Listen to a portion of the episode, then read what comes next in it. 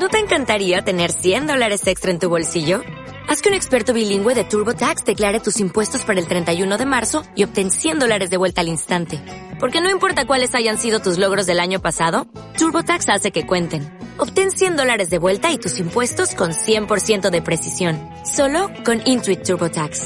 Debes declarar para el 31 de marzo. Crédito solo aplicable al costo de la presentación federal con TurboTax Full Service. Oferta sujeta a cambios o cancelación en cualquier momento.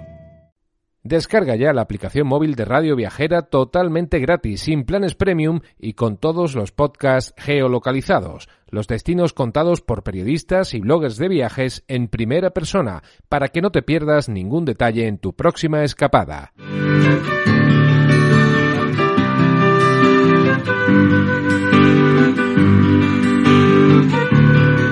Bienvenido a este viaje a Ítaca. Soy Clara Strems y esto es Las Sandalias de Ulises.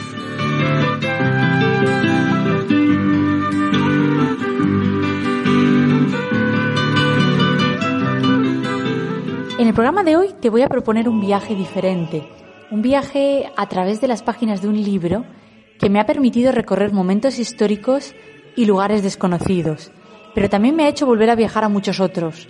Cerrar los ojos con el libro entre las manos y volver a recorrer rincones de Europa, de Asia y de Norteamérica, pero viéndolos ahora a través de los ojos de Iván Sobolev, el ruso blanco que dio la vuelta al mundo en motocicleta.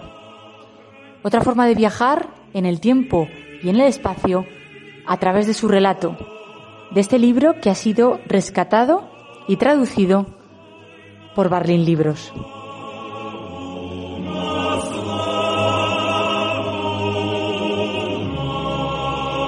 Hay hombres jóvenes de otras nacionalidades que hacen cosas espléndidas, cosas que nunca antes se han hecho.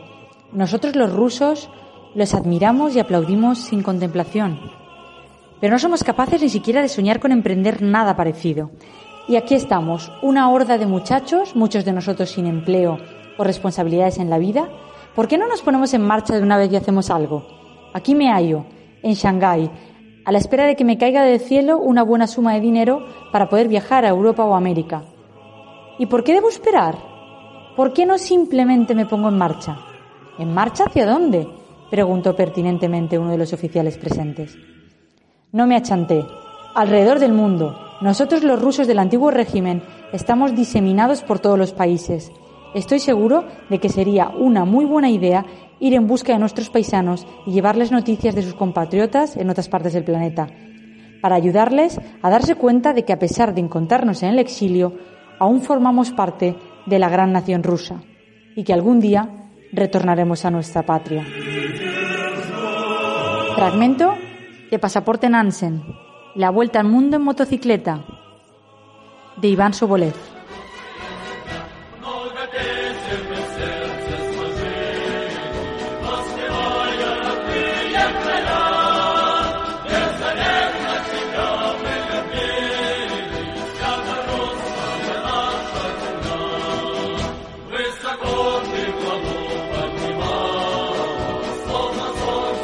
¿Has oído alguna vez hablar del pasaporte Nansen?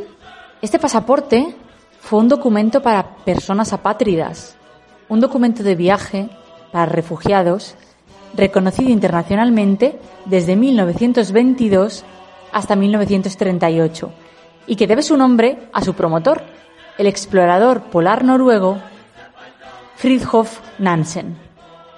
Las guerras, además de trágicas muertes y destrucciones de ciudades y pueblos, traen consigo millones de refugiados. Tras la Primera Guerra Mundial, fueron muchos los que tuvieron que salir de sus casas y de sus ciudades para no volver jamás. En 1921, el gobierno bolchevique de la Unión Soviética revocó la ciudadanía de los rusos que se encontraban fuera de sus fronteras porque habían tenido que huir tras la guerra. Se calcula que la guerra civil rusa trajo consigo casi un millón de refugiados. Todos estos refugiados apátridas necesitaban un documento de viaje, pero no podían obtenerlo en su propio país porque además de tener la entrada prohibida, en el caso de hacerlo, podrían ser detenidos o directamente ejecutados. Esto llevó a Fridtjof Nansen, en su papel de alto comisionado para los refugiados de la Liga de las Naciones, a crear un pasaporte para refugiados, que incluyó, además de los ciudadanos rusos, a los refugiados armenios, asirios y turcos. Y gracias a este documento, Iván Sobolev pudo llevar a cabo su hazaña de dar la vuelta al mundo en motocicleta e ir visitando durante el camino a las comunidades rusas exiliadas. Pasaporte Nansen, La vuelta al mundo en motocicleta de Iván Sobolev es el libro del que me gustaría hablarte hoy.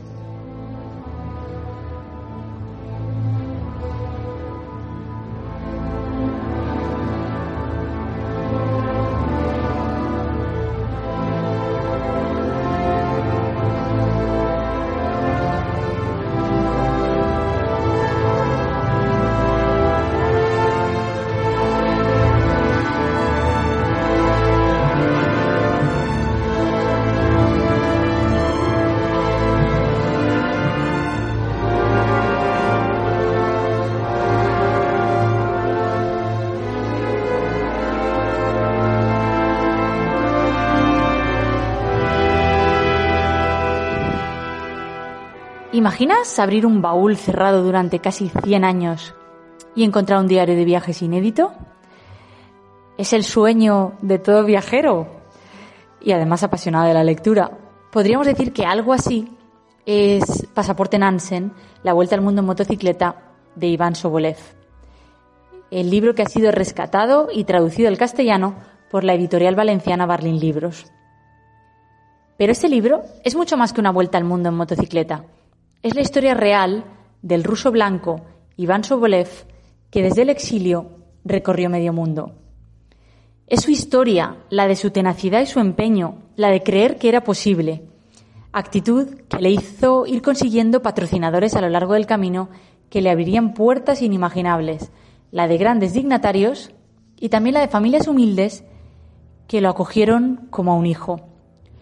Sobolev se alistó en el ejército para luchar contra los bolcheviques, tras perder la guerra, se exilió en el Turquestán Oriental, cruzando más tarde a territorio chino. Allí se volvería a alistar, pero la influencia bolchevique fue mucho más allá de las fronteras rusas. Y tras perder la guerra ya definitivamente, decidió comenzar la aventura de su vida, dar la vuelta al mundo, empezando en bicicleta y acabando en moto. 22 países cuyas fronteras le fueron abiertas gracias al pasaporte Nansen y también gracias a los patrocinadores que fue consiguiendo a lo largo del camino. Podríamos decir que fue uno de los primeros influencers en la historia. Pero este libro narra también la historia de los rusos blancos, indirectamente, nos la cuenta Sobolev, que tras la revolución bolchevique tuvieron que huir de Rusia para no volver jamás. La gran crisis humanitaria que supuso la guerra civil rusa. Todos los exiliados que para sobrevivir tuvieron que marcharse lejos de su patria y subsistir como les fuera posible. Pero este libro esconde también otra historia, mm, diría que tanto o más apasionante como, como la original. El libro Pasaporte Nansen tuvo una sola edición en el año 1936 en lengua inglesa. Se conservan muy pocos ejemplares de esta edición, algunos en la Biblioteca Británica y en las bibliotecas de Cambridge y Oxford. Pero un día, el responsable de la editorial Barlin Libros recibió una llamada y es que había aparecido un ejemplar de Pasaporte Nansen en una librería de viejo en un pequeño pueblo de Inglaterra. Hacía tiempo que Alberto Haller, que es el responsable de la editorial Barlin Libros, había intentado hacerse con un ejemplar, algo que parecía ya casi una quimera. Y así como el que encuentra un tesoro escondido, él lo tuvo claro. Costara lo que costara, compró aquel ejemplar y tras leerlo en una mañana, decidió que la historia de Iván Sobolev debía conocerse. Él mismo se puso manos a la obra con la traducción y gracias a este flechazo nosotros podemos ahora leer este, este libro. El relato del ruso que escribió el diario de su vuelta al mundo en inglés y hoy solo puede leerse en castellano. Es cuanto menos curioso todo esto. Pero he de decir que este libro me ha gustado mucho. Las aventuras de Iván Sobolev me han permitido descubrir una parte desconocida de la historia de los rusos blancos. Yo conocía algo por mi viaje a Siberia, especialmente la ciudad de Irkutsk. Eh, aunque la ciudad ya existía, empezó a florecer gracias a los primeros rusos blancos en el exilio. Eh, puedes escuchar los podcasts sobre Rusia y luego además leer varios artículos que tengo en el blog sobre Siberia aunque esta parte de los rusos blancos es bastante desconocida en Occidente. Tras el triunfo de los bolcheviques, todos los que habían luchado contra el nuevo régimen fueron enviados a campos de trabajo en Siberia, sufrieron la represión o el exilio y se les retiró la nacionalidad, convirtiéndolos directamente en apátridas. Además, casi 70 años de Unión Soviética hicieron que la historia de los rusos blancos se fuera diluyendo con el tiempo. Y además, muerto el zar, parecía que los exiliados tuvieron que hacer de, sus países de acogida su nuevo hogar porque no volverían nunca a Rusia. Y creando allí en sus, en, sus nuevos asociaciones y colectivos de rusos en el exilio eh, grandes comunidades rusas, muchas de las cuales aún perduran. Así que este libro es además una especie de reportaje periodístico de principios del siglo XX, en el que nos muestra, además de la dureza de la guerra civil rusa, aunque lo hace de forma sucinta, porque al final él estuvo en el ejército, a su padre lo mataron los bolcheviques, y sobre todo es la, parte final de, del ejército, cómo se tiene que ir disolviendo poco a poco. También nos muestra las culturas y sociedades con las que se va cruzando durante su periplo. Y reinos y países, muchos de los cuales ya no existen. Es una especie de fotografía del mundo de principios del siglo XX. Pero hay otro punto muy importante en este relato y es la actitud de Iván Sobolev. A pesar de las dificultades, tanto de su condición de ruso blanco en el exilio, como todas las que se va encontrando por el camino, su actitud es positiva frente a la vida y esto hace también que supere todas las dificultades, pero es sobre todo la forma en la que nos sumerge como lectores de pleno en la energía positiva de su aventura.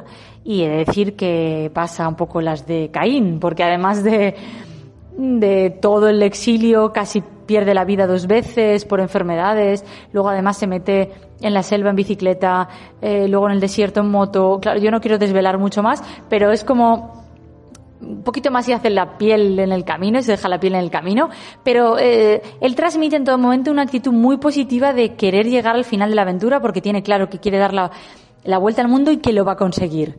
Y no desvelaré más, pero bueno, es la vuelta al mundo en motocicleta, porque empieza con una bici y luego acaba con una moto porque además es patrocinado por grandes marcas de prestigio mundial y además le van facilitando salvoconductos y suministros durante todo el viaje.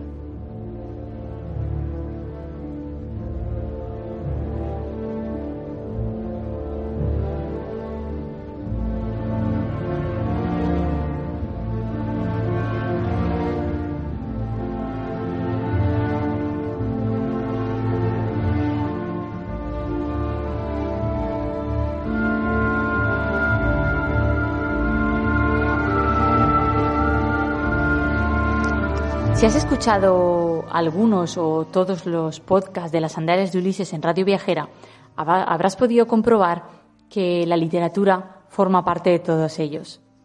Considero que es bastante importante, o por lo menos a mí me gusta hacerlo, antes de viajar a un destino, leer literatura del lugar o de escritores o que retraten un poco la sociedad y la cultura. También lo hago después, muchas veces cuando ya he vuelto me interesa eh, saber de un escritor o de una parte, claro, la historia son muchos años de historia, una parte de la historia que me interese más, o otra que me haya quedado con ganas de profundizar.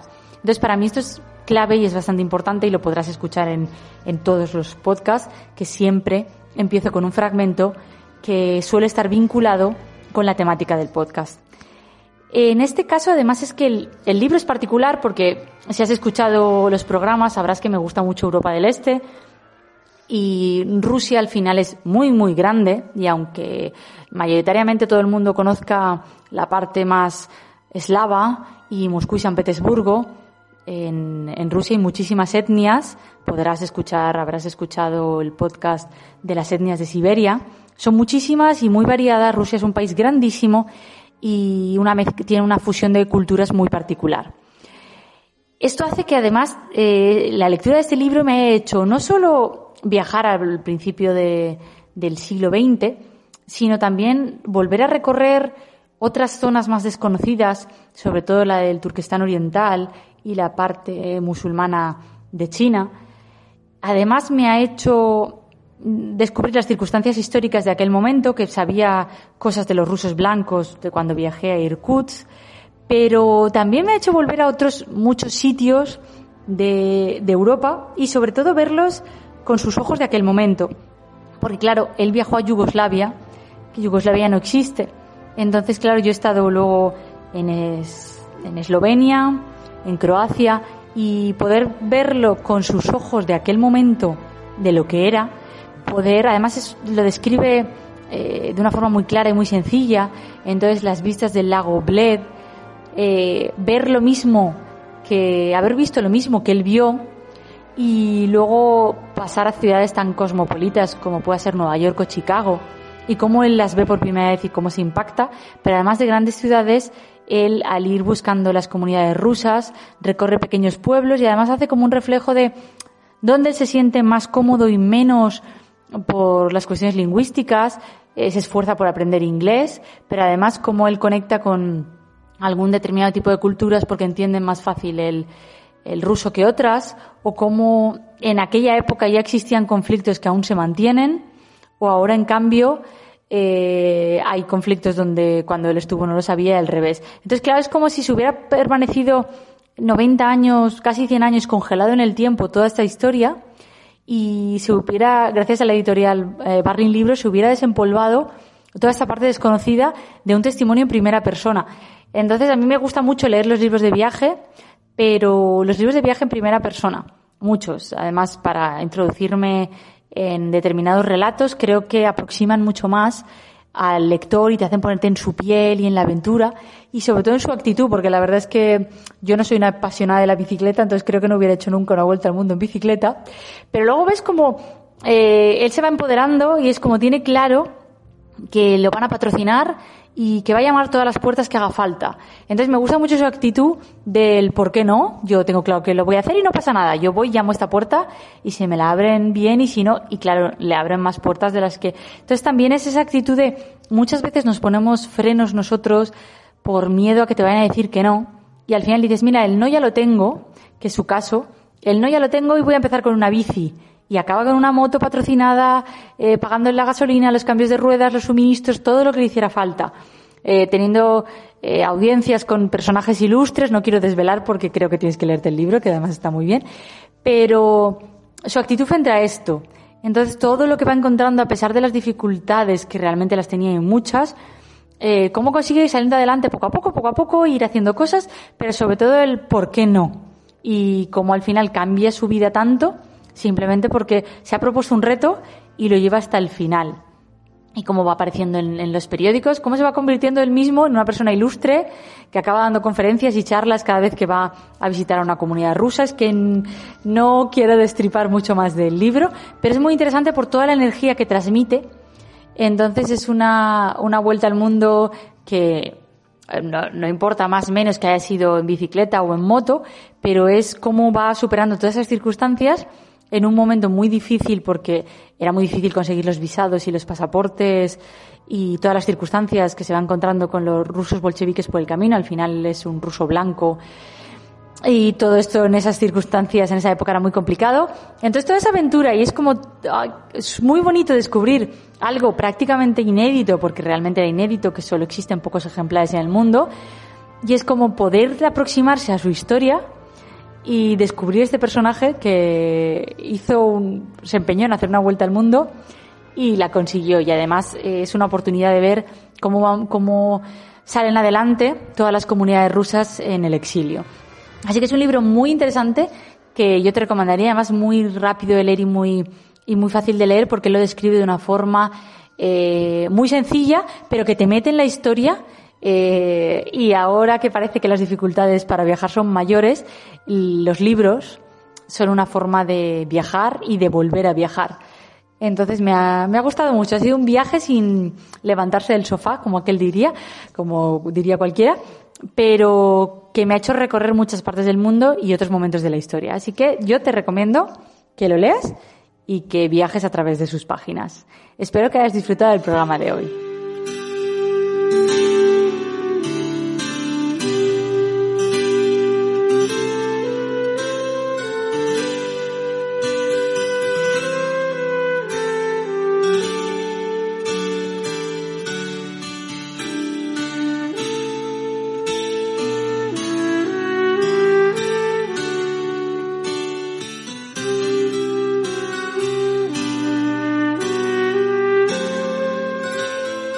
Gracias por escuchar el programa de hoy. Soy Clara Strems y esto es Las Sandales de Ulises. Puedes encontrarme en lasandalesdeulises.com, ahí tienes todos mis artículos, en redes sociales, tanto en Facebook como en Twitter como en Instagram, y todos los podcasts en Radio Viajera. Te invito a que compartas tanto los podcasts como los artículos y le des me gusta. Nos vemos en el próximo programa.